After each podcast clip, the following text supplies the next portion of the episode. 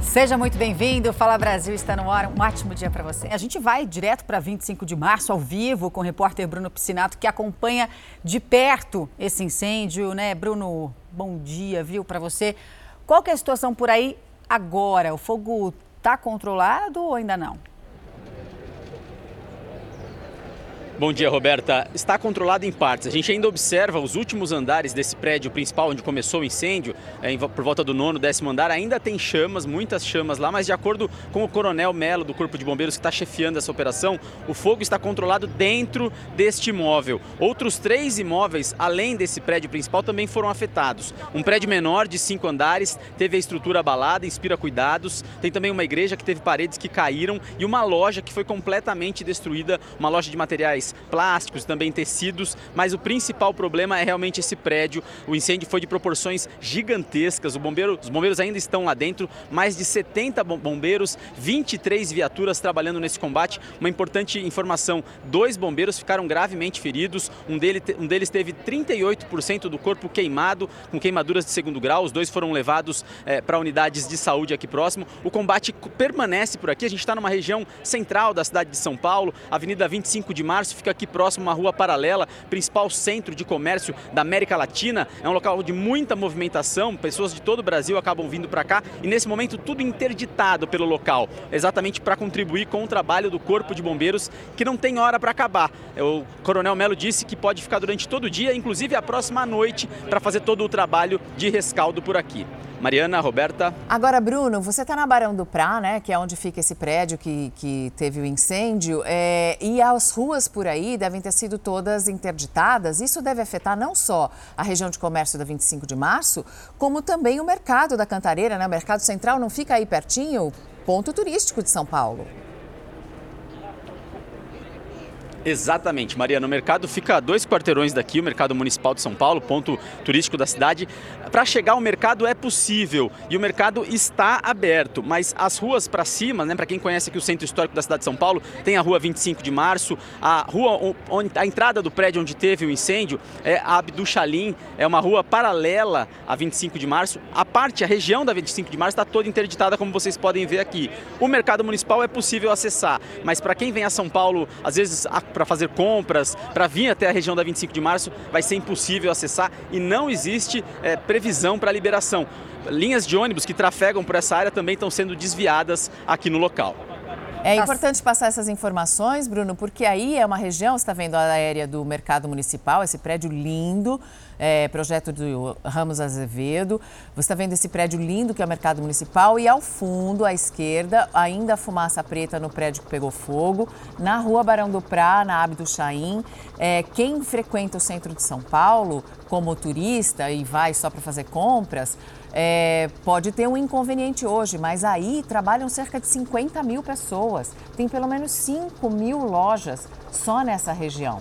Então, hoje é um dia de transtorno para milhares e milhares de pessoas, é, além dos comerciantes, claro, que perderam a mercadoria nesse incêndio. A gente volta a qualquer momento com outras informações do Bruno Piscinato sobre esse incêndio no centro de São Paulo. E agora um alerta para os consumidores: se você encontrar o leite com preço muito mais barato no mercado, desconfie e vai ler o que está sendo dito ali nas embalagens, às vezes em letras menores. É verdade que algumas empresas estão vendendo bebidas lácteas ou soro de leite, né? E são mais baratos, mas esses produtos não têm o mesmo valor nutricional do leite. A aparência é de leite e a textura também. Mesmo tipo de caixa, um litro do produto. O preço é atrativo, entre 40% e 50% mais em conta do que o leite longa-vida puro. A venda da bebida na mesma prateleira que o leite comum causou dúvida e polêmica em um supermercado na região metropolitana de São Paulo. Apesar das semelhanças, este é um alimento diferente, uma bebida láctea, feita com soro de leite, leite integral, vitaminas e estabilizantes. O soro do leite é um alimento que podemos sim estar tá ingerindo, ser rico em nutrientes. Ele tem proteína de alto valor biológico, vitaminas, minerais, mas não pode ser vendido como leite, porque tem menos nutrientes do que o leite. São composições nutricionais diferentes. A marca foi notificada pelo Procon. Isso porque o produto aparenta ter uma enganosidade na sua informação e induz o consumidor a erro. O consumidor entende que está comprando leite, quando na verdade está comprando o soro do leite. Nos últimos 12 meses, o preço do leite longa-vida de caixinha subiu mais de 37%. Só no mês passado, o reajuste médio foi de 10%. E todos os derivados do leite também estão mais caros. Para tentar colocar no mercado itens mais em conta, a indústria, durante a fabricação, tem substituído o leite por soro de leite e composto lácteo, simulando produtos, por exemplo, como leite condensado e o creme de leite. Produtos que já estão disponíveis para os consumidores em todos os mercados. Aqui, o que parece um leite condensado é uma mistura láctea condensada de soro de leite, leite e gordura vegetal. Diz uma coisa, você está comprando o que aí? Leite condensado. É leite condensado mesmo? Não sei. Foi pelo preço? Foi pelo preço. Dá uma olhadinha no rótulo dele. Não, não é. É mistura. Já tinha visto isso? Não. Estava falando agora com um amigo meu sobre essa questão, que a gente veio com fazer uma compra do leite condensado. Falei para ele, vamos levar a marca que a gente conhece, que é o leite condensado, do que uma marca que a gente não conhece, que corre o risco de, de ser o, só o soro, né? A Noélia já levou para casa achando que era leite condensado tradicional. Quando eu abri, que eu fui fazer um pudim, não tinha uma consistência para fazer o pudim, né? Porque eles enganam o consumidor, né? Esta outra mistura é de leite, soro e creme de leite, além de gordura vegetal, parecido com creme de leite comum. A Eli tem um café. Estava levando um fardo de cada um deles.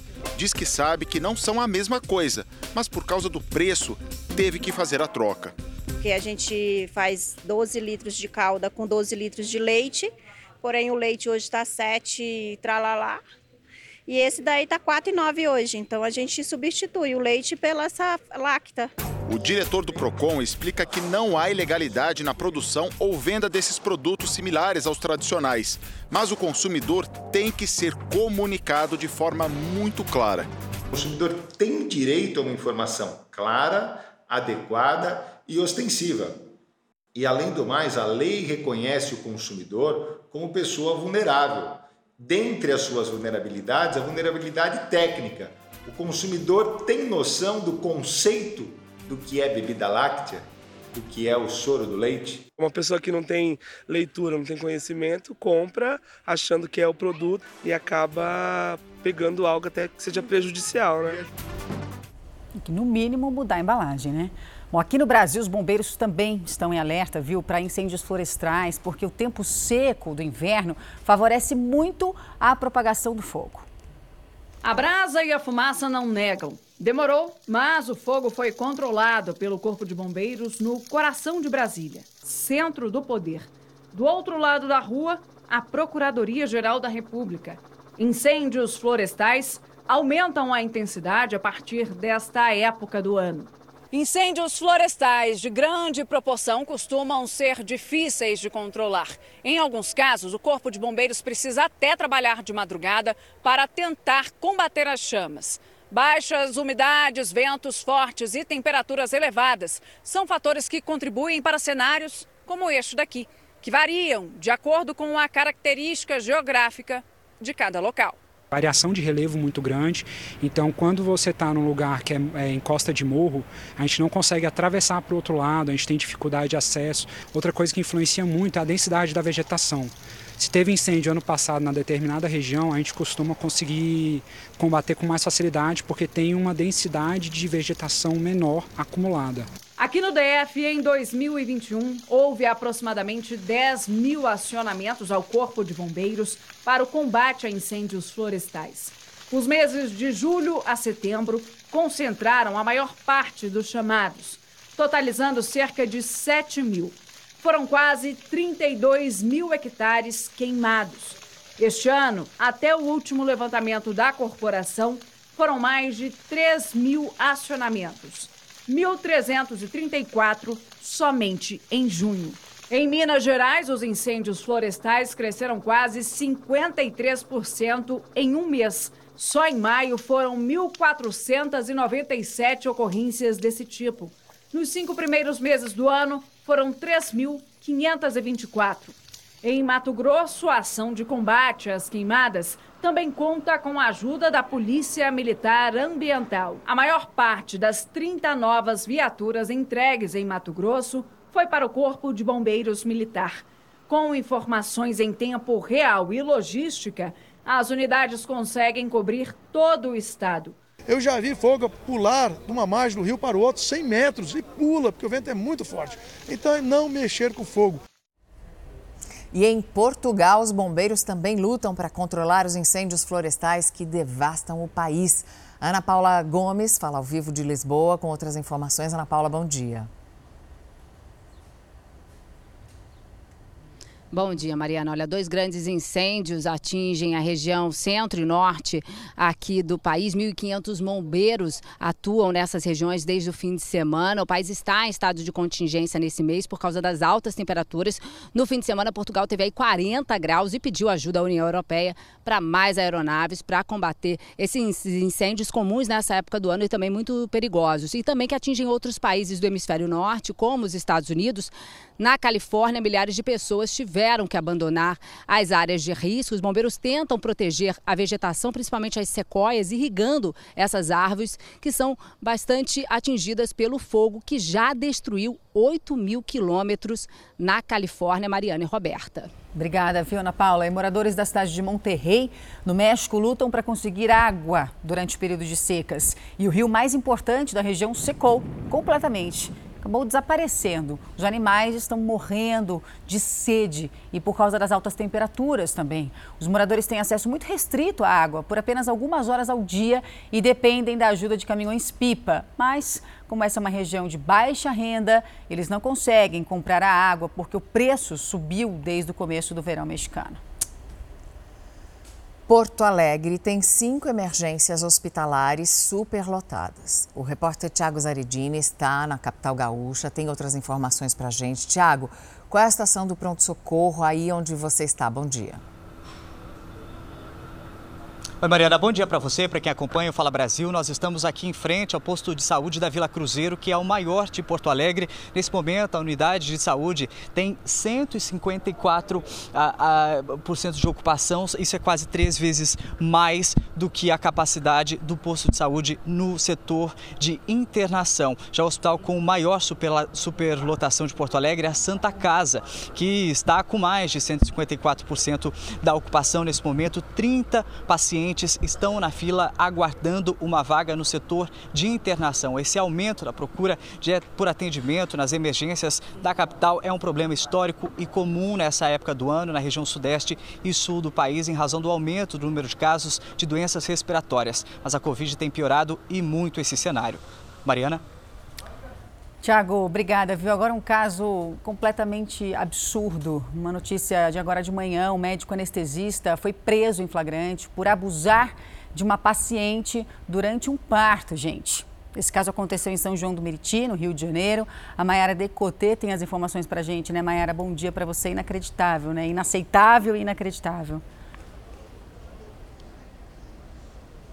É isso, inacreditável. Muito bom dia a todos. Esse médico, o, o Giovanni Quintanilha Bezerra, ele foi ele é acusado pela polícia de abusar sexualmente de uma paciente durante o parto cesariana dela no Hospital da Mulher, aqui de São João de Meriti, município da Baixada Fluminense. Esse médico anestesista foi preso e autuado em flagrante durante essa madrugada. A prisão foi feita pelos policiais aqui da Delegacia da Mulher de São João de Meriti e essa investigação investigação começou depois que os próprios funcionários do hospital, a equipe de enfermagem, flagrou em vídeo esse médico abusando sexualmente da paciente durante o momento em que ela estava passando por uma cesariana. Nós já procuramos a defesa do médico, mas ainda não tivemos retorno. Em nota, a Secretaria Estadual de Saúde aqui do Rio de Janeiro informou que repudia veementemente a conduta desse médico e que está colaborando com as investigações. Eles também informaram que vão abrir uma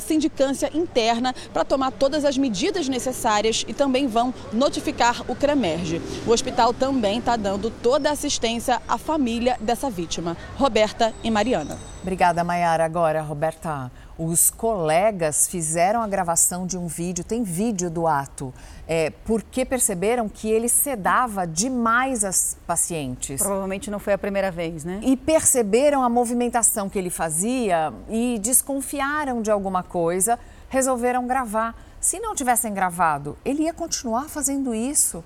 Não existe, a gente acha que um estuprador é um monstro, é um bandido. É gente normal, viu? Estuprador é gente normal, é oh. médico, é jogador de futebol, é gente normal. Gente como qualquer outra, que você não desconfia. Não, e assim, o anestesista, no mínimo, o que, que você imagina, né? Ou pelo menos eu imagino que tenha um mínimo de credibilidade. Você está nas mãos dele, né? Ele vai, ele vai te sedar e vai, vai dizer o quanto que você realmente precisa para aquele determinado tipo de cirurgia ou não. No momento do nascimento de um Meu filho, Deus. uma mulher ser obrigada a passar por isso.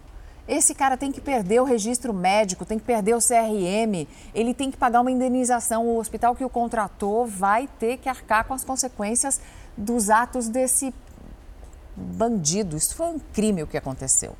Um piloto está desaparecido há 16 dias no Pará. A aeronave dele teria feito um pouso forçado em uma área de mata na fronteira do Brasil com a Venezuela.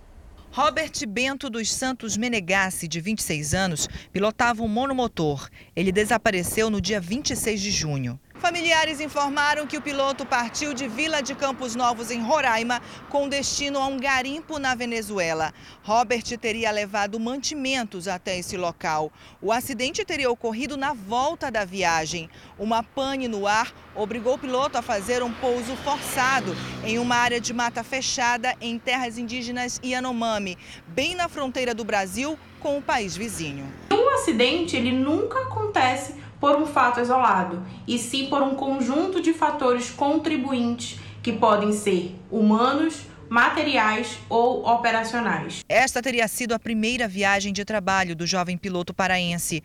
A família, que mora em Novo Progresso, no Pará, ainda não informou as autoridades oficiais sobre o desaparecimento e está fazendo buscas por conta própria. Eles mobilizaram uma campanha nas redes sociais para arrecadar recursos. O Senado vota hoje o relatório final da CPI da Chapecoense, criada para investigar né, o acidente aéreo que aconteceu em 2016. A gente fala com a Vanessa Lima, ao vivo de Brasília, né, Vanessa? Bom dia para você. Quais são as recomendações feitas pelo relator, hein? Bom dia, Roberta. O senador Isalci Lucas faz sete recomendações. Entre elas, a responsabilização de cinco empresas contratadas pela companhia aérea Lamia, que estariam envolvidas na fraude na emissão de apólices de seguro e também a indenização de vítimas e familiares. Eles devem receber 10 milhões de dólares de um fundo humanitário criado em 2017. O acidente com o avião da Chapecoense foi em novembro de 2016. Dos 71 mortos, 68 eram brasileiros, a maioria atletas da equipe de futebol que estava indo para a Colômbia disputar a primeira partida da final da Copa Sul-Americana. Seis pessoas sobreviveram. Mariana, Roberta, Bom, um estudo revela que cerca de 95% das crianças do mundo estão expostas ao ar tóxico. Segundo a OMS, a poluição é o maior perigo global para a saúde depois da Covid-19, matando 7 milhões de pessoas por ano. Bom, para conhecer melhor e mais a fundo esse problema, as escolas públicas do Rio de Janeiro e também da Grande São Paulo receberam um equipamento que é usado para monitorar os níveis de poluentes do ar. Todo dia, no trânsito, pelas ruas das cidades, enxergamos e sentimos a poluição. A filha da Andréia sofre desde que nasceu, há três anos, com bronquiolite, uma inflamação nos pulmões. Ela vai para o hospital, ela toma bombinha. Inclusive, eu trago até bombinha na bolsa. Quando ela tá ruim, a professora me chama. A menina estuda na mesma escolinha do filho da Samanta, de apenas dois anos. Inclusive, semana passada ele estava em casa com sintomas gripais, nariz congestionado, reclamando da garganta seca, toda hora pedindo água. Você acredita que isso seja em função da poluição? Sim.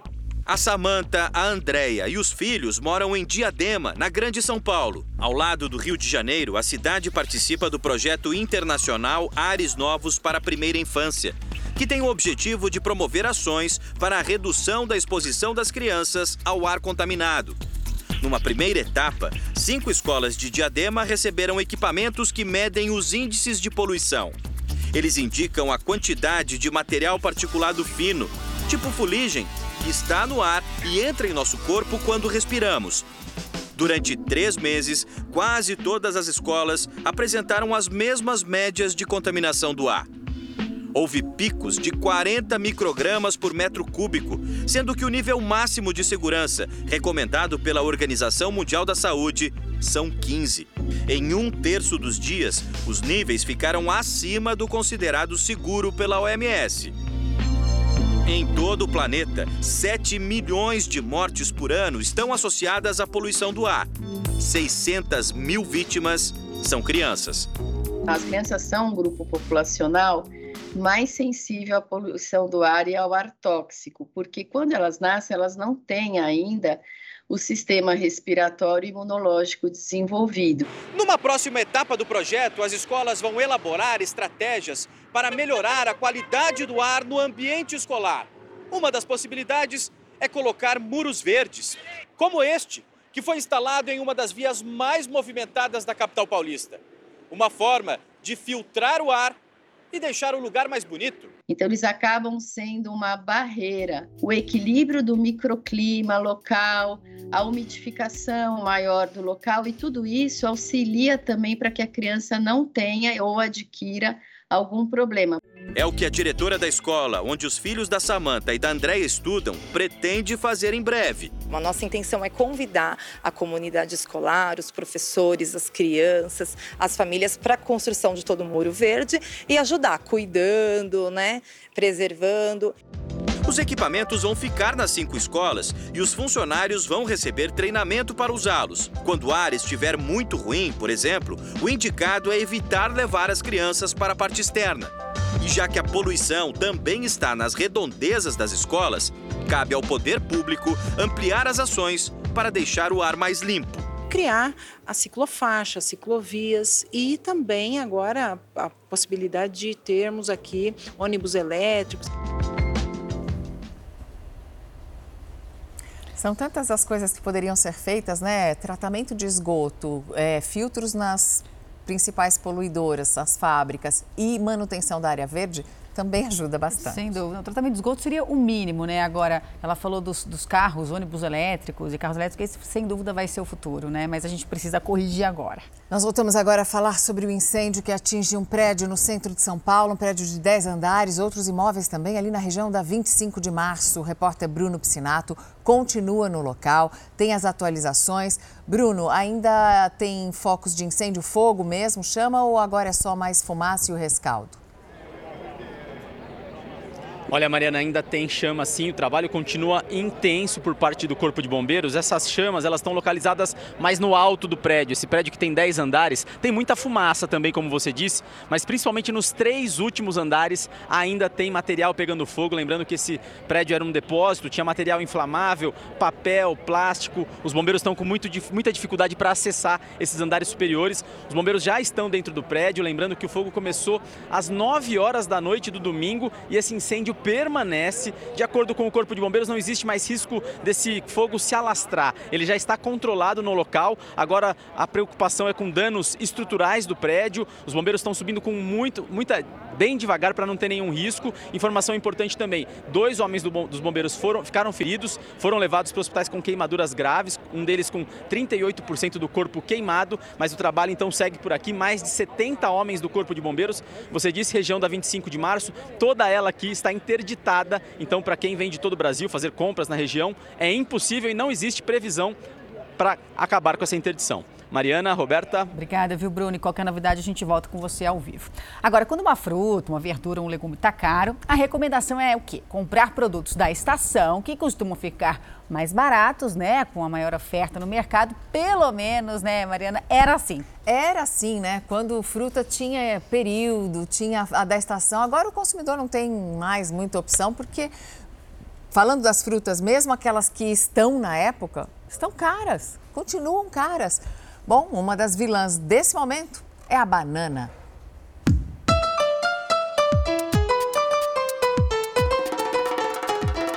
Até a banana, um símbolo nacional que sempre teve preços mais acessíveis, sofreu um reajuste expressivo: 21% no acumulado dos últimos 12 meses, de acordo com o IPCA. No Rio de Janeiro, a fruta chegou a ser vendida 76% mais cara neste mês de junho em relação ao mesmo mês do ano passado. Em São Paulo, os consumidores também reclamam. Gente, é um absurdo. A banana mesmo hoje eu não vou levar. É uma fruta popular que todo mundo gosta, né? A amassada ela gosta muito, mas agora está mais difícil. Aquela vitamina de manhã não dá para fazer mais. A maçã subiu mais ainda, quase 32% nos últimos 12 meses. Neste sacolão em São Paulo, o quilo está quase 11 reais. De modo geral, frutas da época que normalmente sofrem queda de preço nesse período de maior oferta, de acordo com o IPCA, tiveram alta de 18%. Realmente, né, a gente sentiu essa diferença no preço, né? Mesmo a fruta da época está com preço bem mais alto, né? Por conta da infração, né? após a pandemia, é, a gente tem sentido muito nessa elevação dos preços. Né? A justificativa para até mesmo as frutas da estação estarem mais caras, desta vez não tem nenhuma relação com o clima. Consequências econômicas da pandemia, valorização do dólar, alta no preço dos combustíveis e insumos agrícolas e até mesmo a guerra na Ucrânia têm influência na alta do preço. A gente tem um fenômeno internacional de inflação, né? não é um fenômeno específico brasileiro, está acontecendo no mundo inteiro. Então, todos esses elementos combinados estão fazendo com que a gente enfrente essa especificidade nesse momento de um aumento nos preços, mesmo de frutas na época e na estação. Já que deixar de consumir frutas não é uma opção por serem alimentos saudáveis, a dica da economista é apostar na compra por atacado e pesquisar. A gente pode usar as tecnologias digitais a nosso favor para pesquisar preço. Então a gente pode criar grupos no WhatsApp com amigos, com parentes e pedir para que as pessoas postem os preços nos diferentes lugares na cidade para a gente poder comparar e ver onde que está a melhor alternativa para comprar. As feiras livres costumam ter preços mais baixos e aqui é um dos poucos lugares que quem chega primeiro não leva vantagem. É no final da manhã, na conhecida hora da xepa, que a negociação fica melhor. E ainda assim tem que pechinchar. Moço, qual que é a sua banana mais barata aqui hoje? A nanica, tá 5 reais. Dá para fazer por quanto esse horário? Ah, consigo fazer quatro, até 4 reais dá para fazer. Mas nem um pouquinho mais de desconto? Se levar um pouquinho mais de uma dúzia, eu consigo fazer duas dúzias por 7 reais. Vale a pena, hein? Aí sim, aí deu negócio. Esta é a tática da Maria Célia. Com paciência e jogo de cintura, fazer feira é até divertido para ela e não falta nada na mesa da família. Claro que mais cedo elas são um pouco mais frescas, mas dentro da qualidade do custo-benefício é excelente. Em geral, eu sou, sempre estou nesse horário na feira. A feira, a hora da xepa é a hora certa. Ah, é a hora da xepa. A partir de hoje, PROCONs de todo o país passam a fiscalizar se os postos estão mostrando o valor do combustível antes e depois da redução do ICMS. Bom, o objetivo é verificar né, se a queda de preço está mesmo chegando ao consumidor. A ação vem depois do decreto do presidente Jair Bolsonaro que obriga a divulgação dos valores cobrados por litro, a partir da lei que determinou a redução do ICMS, o um imposto que incide sobre o valor dos combustíveis. A fiscalização será coordenada pela Secretaria Nacional do Consumidor, ligada ao Ministério da Justiça. Amanhã, a Agência Nacional do Petróleo irá fiscalizar mais de 200 distribuidoras em todo o país, para verificar se o valor cobrado na revenda aos postos segue a redução do imposto. Segundo o Ministério da Justiça, a fiscalização será constante e, caso o estabelecimento não cumpra a medida, poderá ser multado em até 13 milhões de reais. Os consumidores também vão poder denunciar os postos de combustíveis que não cumprirem o decreto diretamente no site do Ministério da Justiça. Vai ser possível informar o nome do posto, a localização e se o estabelecimento mostra em local visível o preço dos combustíveis cobrado em 22 de junho e o valor atual. O link permite ainda o envio de uma foto do posto denunciado. O valor médio do litro da gasolina nas bombas caiu cerca de 80 centavos em uma semana. Em média, o combustível foi vendido a R$ 6,49, um alívio para os motoristas. Esse parou no primeiro posto para abastecer. Procuro muito não que é pior, sai mais caro. Segundo o último levantamento da Agência Nacional do Petróleo, a gasolina comum mais cara foi encontrada na Bahia, R$ 7,34, seguida por Piauí e Acre. Já o estado do Amapá tem o litro mais barato, seguido por Goiás e São Paulo. De olho na possibilidade de colocar um pouco mais de combustível no tanque, o consumidor comemora. Fez diferença imensa agora. Dá para pelo menos é, botar metade de, do tanque, né? Não encher ainda, mas botar metade ainda. Roupas, bolsas e relógios de luxo falsificados agora estão na moda entre mulheres ricas nos Estados Unidos. Claro que, além dos preços desses itens de verdade terem aumentado, alguns produtos originais estão em falta no mercado. Dá para acreditar que essa mulher elegante pode estar usando alguma coisa falsificada? Acredite, ela pode sim. A tendência tem virado moda entre as americanas ricas. O grupo das Rap Ladies ou Mulheres Réplicas só tem crescido por aqui. São produtos desde sapatos de grife a bolsas. Essas sim, as bolsas são a cereja do bolo, um símbolo de status e riqueza. Você pode obter praticamente qualquer modelo de bolsa em qualquer cor por até 1% do preço do autêntico. E em alguns casos, as bolsas de luxo falsificadas podem ser até mais populares do que as verdadeiras. Gente, olha só essa bolsa que linda! Mas olha o preço dela. E olha que não estamos falando só de bolsas, não. A Camila trabalha em uma luxuosa relojoaria em Miami. Ela conta que, além dos preços terem aumentado, não tá nada fácil adquirir uma joia porque simplesmente não tem. O maior problema hoje em dia são os relógios. Desde a pandemia, desde a, de todas fechando fábricas na Europa e tudo, teve um, um, um, é, um atraso de produção, mas mesmo agora com a produção já de volta ao que era antes, ainda assim está tendo um problema de muita demanda e falta, não tem relógio para todo mundo. Muita gente espera até cinco anos para conseguir um relógio. Nem todos podem ou querem esperar por todo esse tempo. Então, muitos estão apelando para a alternativa.